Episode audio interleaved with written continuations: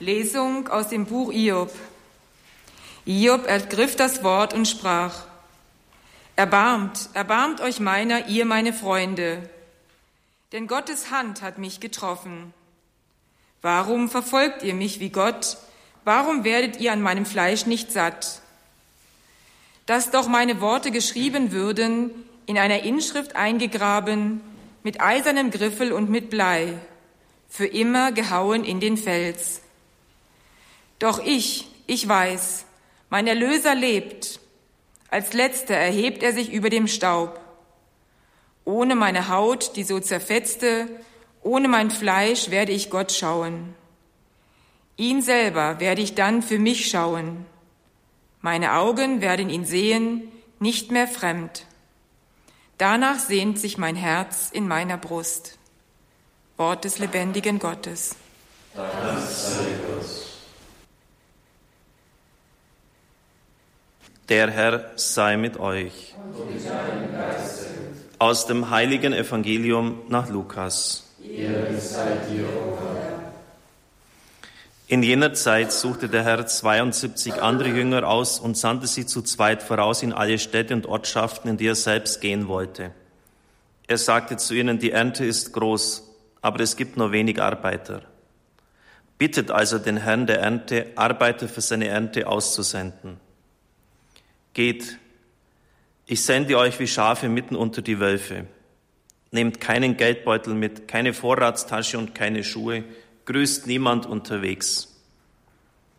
Wenn ihr in ein Haus kommt, so sagt als erstes Friede diesem Haus. Und wenn dort ein Mann des Friedens wohnt, wird der Friede, den ihr ihm wünscht, auf ihm ruhen. Andernfalls wird er zu euch zurückkehren. Bleibt in diesem Haus, esst und trinkt, was man euch anbietet denn wer arbeitet, hat ein Recht auf seinen Lohn.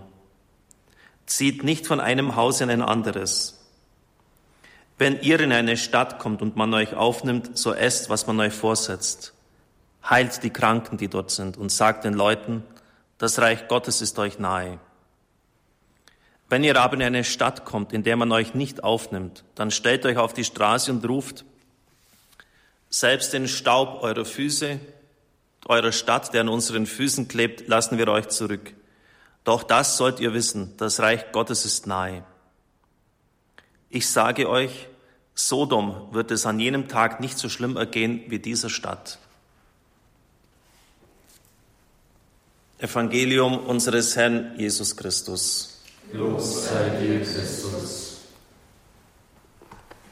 Liebe Brüder und Schwestern im Herrn, der Dulder Job schreit in seiner Not, erbarmt, erbarmt euch meiner, ihr, meine Freunde.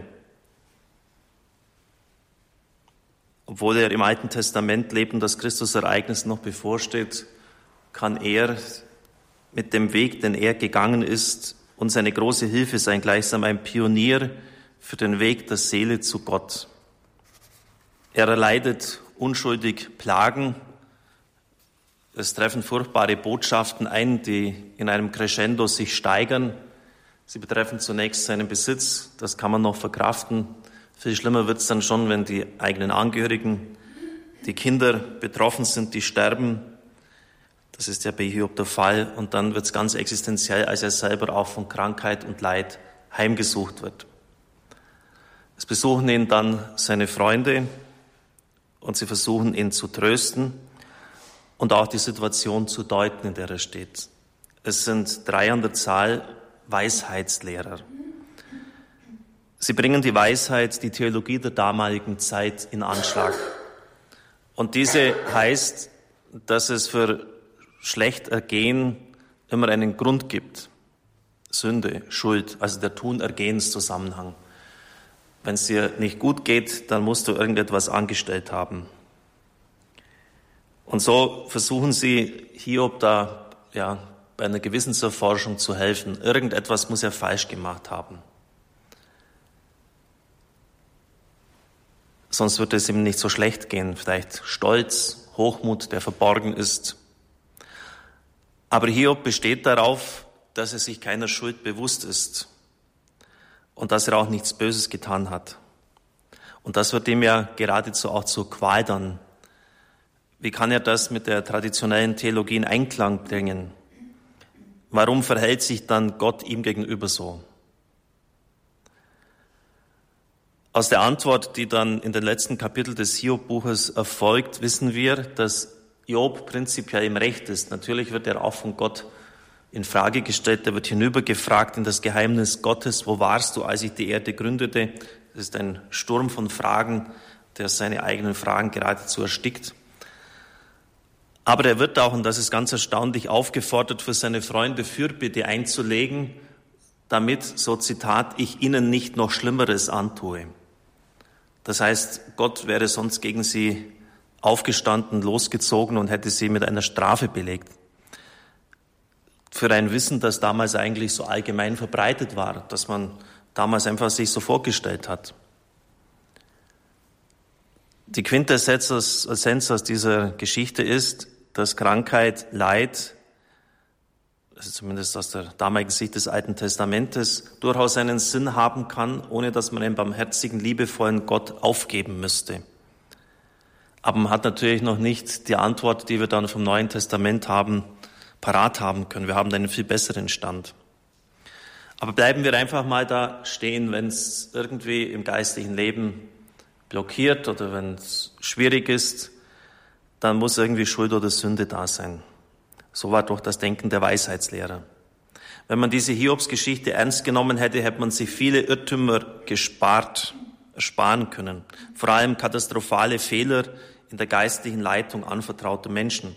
Das betrifft das evangelische, evangelikale Lager genauso wie uns selbst. Denn gerade bei den Erstgenannten, bei unseren evangelischen Freunden, so besonders bei den Evangelikalen, findet man heute noch oft die Überzeugung, dass der Glaube das Leben der Freundschaft mit Gott nichts anderes ist als ein ständiges Fortschreiten von einer Herrlichkeit zur anderen. Dass der Glaube und die Beziehung zu Gott immer fortwächst und dass es allenfalls episodenhafte, kurze Einspielungen gibt von Krisen, von Schwierigkeiten, aber dass das wieder rasch vergeht und dass der Weg zu Gott einfach kontinuierlich aufwärts geht. Das stimmt mit der Wirklichkeit nicht überein. Und so war man sehr erstaunt, dass wiedergeborene Christen, wie man sie ja nennt, also die Jesus bewusst als den Herrn ihres Lebens angenommen haben, dem das Ruder in ihrem Leben anvertraut haben, dass sie durchaus noch gesündigt haben. Und zwar ganz schön heftig. Die Sünde war durchaus noch stark und die Reaktion darauf war der Puritanismus. Man hat es dann wieder, und das ist erstaunlich, dass man mit dem Geist sozusagen begonnen hat, mit der Wiedergeburt im Heiligen Geist und einer Gesetzlichkeit irgendwie geendet ist. Also mit Law and Order, mit einfach strengen Verboten, Geboten. Die Sünde wurde gebrandmarkt. Man hat es also dann versucht, einfach durch die äußere Strenge wieder zu richten. Man kann es vielleicht ein bisschen zugespitzt so sagen, die Frage ist nicht, ob wir den Heiligen Geist haben, sondern ob der Heilige Geist uns hat. Also das wird ja immer in der Heiligen Schrift so manchmal die Frage gestellt, habt ihr den Heiligen Geist empfangen? Ob wir den Heiligen Geist haben, empfangen haben, das ist das eine. Aber das andere ist, ob der Heilige Geist uns hat. Also ob er uns ganz und gar durchdrungen hat. Es reicht nicht, den Herrn einfach mal als den Herrn des Lebens anzunehmen. Das muss das, das ganze Wesen des Menschen völlig durchdringen, umkrempeln, auf Gott hin ausrichten. Katholischerseits wurde eigentlich der gleiche Fehler gemacht. Ich denke besonders an die Zeit der heiligen Teresa von Avila und des Johannes vom Kreuz. Die Schwestern machten die Erfahrung, dass es ausgesprochene Trockenheiten, Dunkelheiten, ja Gottferne, Nacht der Seele im geistlichen Leben geben kann. Die damaligen Leiter waren, das muss man leider so sagen, blinde Blindenführer, ähnlich den Freunden Jobs. Und sie ließen die Schwestern eine Generalbeichte nach der anderen ablegen. Warum? Ja, irgendwas muss im geistigen Leben verkehrt laufen, denn es kann ja nicht sein, dass die da so lange durch die Dunkelheit gehen oder dass da Trockenheit sind und dass da die Nähe Gottes nicht mehr gespürt wird, dass es nicht mehr so fühlbar ist. Also eine Beichte nach der anderen. Jahrhunderte später bei der kleinen Therese von Lisieux wieder genau das Gleiche. Die Seelenführer, die, die Priester, die diese Schwestern zu leiten hatten, waren völlig überfordert mit den Dunkelheiten. Sie hat gesagt, der, der Himmel, das ist mir völlig entschwunden. Wenn ich nur dran denke, leide ich Qual. Sie bat darum, alles, womit man sich selber verletzen und umbringen kann, aus ihrer Nähe zu entfernen. Die Knochen sind aus der brüchigen Haut herausgebrochen. Sie hatte tierische Schmerzen. Und die, ja, die Menschen, die Schwestern, die Priester in der Umgebung äh, konnten ja, mit diesen Dunkelheiten nichts anfangen. Und so hat man sie aufgefordert, ihre Zugehörigkeit zu Gott mit dem eigenen Blut auf einem Zettel zu schreiben. Ein Ausdruck der Hilflosigkeit. Und eine große Unkenntnis geistlicher Wachstumsprozesse. Deshalb schimpft Johannes vom Kreuz, der sonst eigentlich sehr ruhig und beherrscht ist, unglaublich über die geistlichen Blindenführer der damaligen Zeit. Denn es wurde viel geistliches Leben verhindert, ja geradezu vernichtet und Menschen fehlgeleitet. Richtig wäre es gewesen, den Seelen auf ihrem Weg zu Gott beizustehen, ihnen Trost zu spenden, anstatt sie noch zu drücken und sie zu beschweren und ja, ihnen zu helfen, ihre geistliche Situation zu deuten. Denn für die Läuterung der Seele sind diese Phasen unabdingbar notwendig, die auch Job durchlitten hat. Und insofern ist er in gewisser Weise schon im Alten Testament ein Pionier auf der Seele auf dem Weg zu Gott. Es gibt ja viele geistliche Erfahrungen. Johannes vom Kreuz, Therese von Lisieux und von Avila habe ich schon genannt. Jemand, der sicher hier auch die letzten Stufen der Vereinigung mit Gott erklommen hat, ist Jean-Marie Gouillon, eine französische Mystikerin des 17., 18. Jahrhunderts. Und sie hat in unglaublicher Einfachheit den Weg zu Gott, der Seele zu Gott beschrieben. Es heißt in ihrem Weg zur Vereinigung, damit der Mensch mit seinem Gott vereint wird, muss seine Weisheit zusammen mit der göttlichen Gerechtigkeit wie ein unerbittlich verzehrendes Feuer alles aus der Seele tilgen, was an Eigenmächtigkeit, irdischem, der Sünde verhaftetem und an eigenem Handeln aufweist. Wenn das alles aus der Seele getilgt ist, kann Gott sich mit ihr vereinen. Und das ist das Ziel. Ich bin ganz sicher, dass der Mensch, jeder Mensch auf Vereinigung angelegt ist. Und dass das Einswerden von Mann und Frau in der Ehe ein Zeichen hierfür ist, für alle Menschen, aber dass das geradezu auch für die Seele gilt. Und deshalb sind die Texte des Neuen Testamentes, wo es um den Bräutigam kommt, wo es um den Bräutigam geht, der kommt, ganz wichtig. Weil da geht es um uns selber. Christus ist der Bräutigam. Und insofern ist jede Menschseele, egal ob Mann oder Frau, wie eine Braut. Und es geht um Vereinigung. Der Mensch ist darauf angelegt. Nochmals, die leibliche Vereinigung von Mann und Frau ist ein Zeichen dafür. Wenn das alles aus der Seele getilgt ist, kann Gott sich mit ihr vereinen. Und das geschieht niemals durch die Anstrengung des Geschöpfs, also auf den letzten Stufen der Reinigung, das kann der Mensch nicht mehr selber irgendwie durch Askese bewerkstelligen. Im Gegenteil, es erleidet es unter Schmerzen. Denn wie gesagt, der Mensch liebt seine Eigenmächtigkeit so sehr und fürchtet sein Zunichtewerden so stark, dass der Mensch niemals zustimmen würde, wenn Gott es nicht von sich aus und mit seiner Macht bewirken würde. Also da merken Sie, die hat Erfahrung. Und deshalb, das ist ja, deshalb sind diese Schriften so wichtig. Wir müssen uns einfach an erfahrene Bergführer halten. Leute, die schon die Spitze des Gipfels erklommen haben, die wissen, wie das geht und die es mit ganz einfachen Worten beschreiben. Und das glauben Sie, das können Sie mir glauben, das kenne ich durchaus, denn es geht immer um die Angst, dass das eigene Ich stirbt. Und das ist wie eine Verkrampfung, wie ein Festhalten und das erschüttert den ganzen Körper. Das geht durch den Körper, durch das Fleisch hindurch und das ist alles andere als lustig. Der Mensch fürchtet diesen Tod. Es ist wirklich ein Tod. Der Mensch liebt seine Eigenmächtigkeit sehr, so sehr und fürchtet sein Zunichterwerden so stark, dass er niemals diesem Weg zustimmen wird. Es sei denn, Gott nimmt ihn an der Hand. Und sie hat das halt, halt erleben dürfen. Und in der Regel sind das nicht einfach dann so so Durchbruchserlebnisse, sondern es sind ganz schwierige, langsame, kontinuierliche Aufstiege auf dem Weg zu Gott. Aber sie hat es dann am 22. Juli 1680 erleben dürfen, wie dann halt doch auch mal, wenn sie dann oben ist und der Blick vom Berg über das ganze Tal gewährt ist, wie sich das anfühlt. Und das kann eine Ermutigung sein, diesen Weg zu gehen und ihn nicht zu fürchten. Denn irgendwo steckt in uns immer noch ganz tief diese Angst aus dem Paradies die Angst vor Gott. Die Angst, dass er der andere ist, der Fremde, der uns irgendwie seinen Willen aufdrückt, der uns durch den Fleischwolf dreht. Wenn ich dem die, den kleinen Finger gebe, dann zieht er an der ganzen Hand und führt mich, ja, wie bei Simon Petrus irgendwo hin an einen Ort, wo ich nicht sein möchte. Also die Angst, was wird denn der tun, wenn ich ihm, mich ihm ganz ausliefere? Weiß Gott, was der von mir verlangt? Vielleicht mein Haus verkaufen oder irgendwie etwas tun, was ich halt einfach nicht will. Und da hören Sie jetzt gut hin, weil das ist die Angst, die der Mensch hat. Die Angst vor Gott. Die Angst, ihm nicht ganz trauen zu können. Wer weiß, was der mit mir anstellt. Wäre ein Fleischwolf mich erdreht.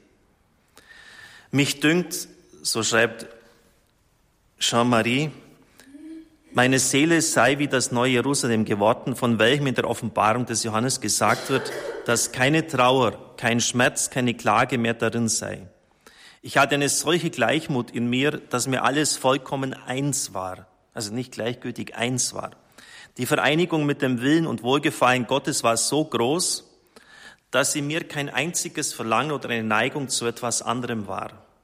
Meine Seele fand, dass ein anderer Wille und nicht der eigene den Platz eingenommen hatte, also genau das, was jetzt ich gesagt habe, ein ganz göttlicher Wille, welcher ihr nichtsdestoweniger so eigen und so natürlich war, also ihrer Seele, dass sie sich unendlich freier befand in diesem Willen, als sie jemals in ihrem eigenen vorher gewesen war. Das ist der Trick. Verstehen Sie? Das heißt, wenn Sie jetzt Ihren Willen dem Herrn übergeben, sind Sie noch freier. Also passiert genau das Gegenteil von dem, was sie sich vorher gedacht haben. Weiß Gott, was der mit mir da anstellt. Und sie sind freier. Also die Angst, das muss man sich auch wieder vorsagen, die Angst ist umsonst. O Einigung in der Einheit, die Jesus Christus von Gott für die Menschen erbeten und auch selbst für sie verdient hat, wie stark bist du in einer Seele, die sich auf solche Art in ihrem Gott verliert. Da bleibt die Seele nach der Vollendung dieser göttlichen Einheit mit Jesus Christus in Gott verborgen. O seliges sich verlieren. Ja, umso viel seliger, weil es nicht etwas Vorübergehendes ist, wie bei einer Entrückung, die mehr als ein bloßes absorbiert werden als ein sich verlieren ist, weil die Seele sich gleich danach wiederfindet, sondern ein bleibendes und dauerndes sich verlieren in einem unermesslichen Meer. Das heißt, dieser, der Friede, den auch Gott dann ihnen schenkt, ist ein bleibendes, ein dauerndes Verlieren in einem unermesslichen Meer des Friedens. Es ist also habituell, es ist etwas, was bleibt. Und sie beschreibt natürlich auch, wie unendlich steinig und schwierig dieser Aufstieg ist und sagt dann, wenn das Ziel gut, heilig und notwendig ist, wenn die Tür gut ist, durch die wir hindurchgehen, also wo der Weg beginnt, wie könnte dann der Weg der von dieser Tür ausgeht und genau auf dieses Ziel hinführt, schlecht sein. Das muss man sich auch wieder vorsagen, wenn es jetzt einem so geht wie Job.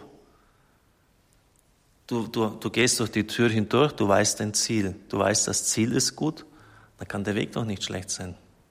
Auch wenn die Seele da wie ein Diamant geschliffen wird und es hart zur Sache geht. Und dann die letzten Sätze in ihrem Buch, das Büchlein heißt Kurzer und sehr leichter Weg zu Gott. Wie blind sind die meisten Menschen. Sie halten so viel auf ihren Verstand und ihren Geist. Doch du, mein Gott, hast die Geheimnisse deines Reiches den Großen und Klugen verborgen, den Kleinen aber geoffenbart. Und sie legt dar, dass dieser Weg der Reinigung durchaus über Jahre gehen kann. Und wenn sie dann da voller Ungeduld herumzerren und jetzt meinen, dass wie gesagt, das war in der evangelisch-evangelikalen Szene so, das ist bei uns so gewesen. Dann kann es sein, dass Gott einfach sie in ihrem Zustand belässt, weil er uns keine Gewalt antun will. Aber es ist, wir sind dazu berufen und ich glaube, Johannes und Kreuz sagt auch, dass ausnahmslos jeder dazu berufen ist, diesen Weg der Vereinigung mit Gott zu gehen. Ich wünsche Ihnen und mir viel Kraft dazu und ja, dass wir diesen Weg zu diesem tiefen inneren Frieden finden, der Vereinigung mit dem Herrn, denn dann werden Tausende um uns herum sich bekehren, sagt der heilige Seraphim von Sarov. Und das wird ausstrahlen. Das strahlt aus. Amen.